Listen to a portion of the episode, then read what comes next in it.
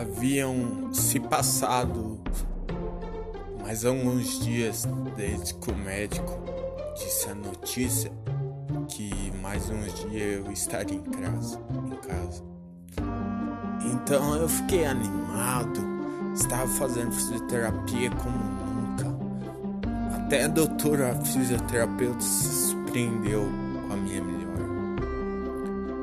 Então chegou um certo dia que a gente nem esperava. Eu muito menos, pois eu de todos ali era o que menos tinha a real noção do que estava acontecendo. Até que um dia o, a enfermeira chamou o doutor que foi até meu quarto numa inspeção que eles passavam olhando os pacientes em observação. Então ele foi até meu quarto e falou que eu estava em alta. E aquilo para mim foi uma notícia maravilhosa. Mesmo não entendendo muitas coisas, mas logo depois minha mãe falou: "Você vai para casa, filho". E eu fiquei alegre porque eu iria voltar, iria rever meus amigos queria brincar.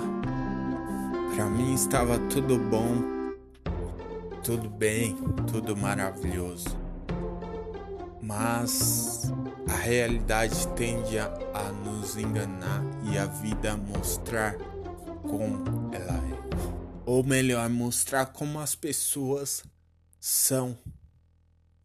Quando você é diferente, quando você não aceita subjugação, o julgamento que as outras pessoas fazem sobre você.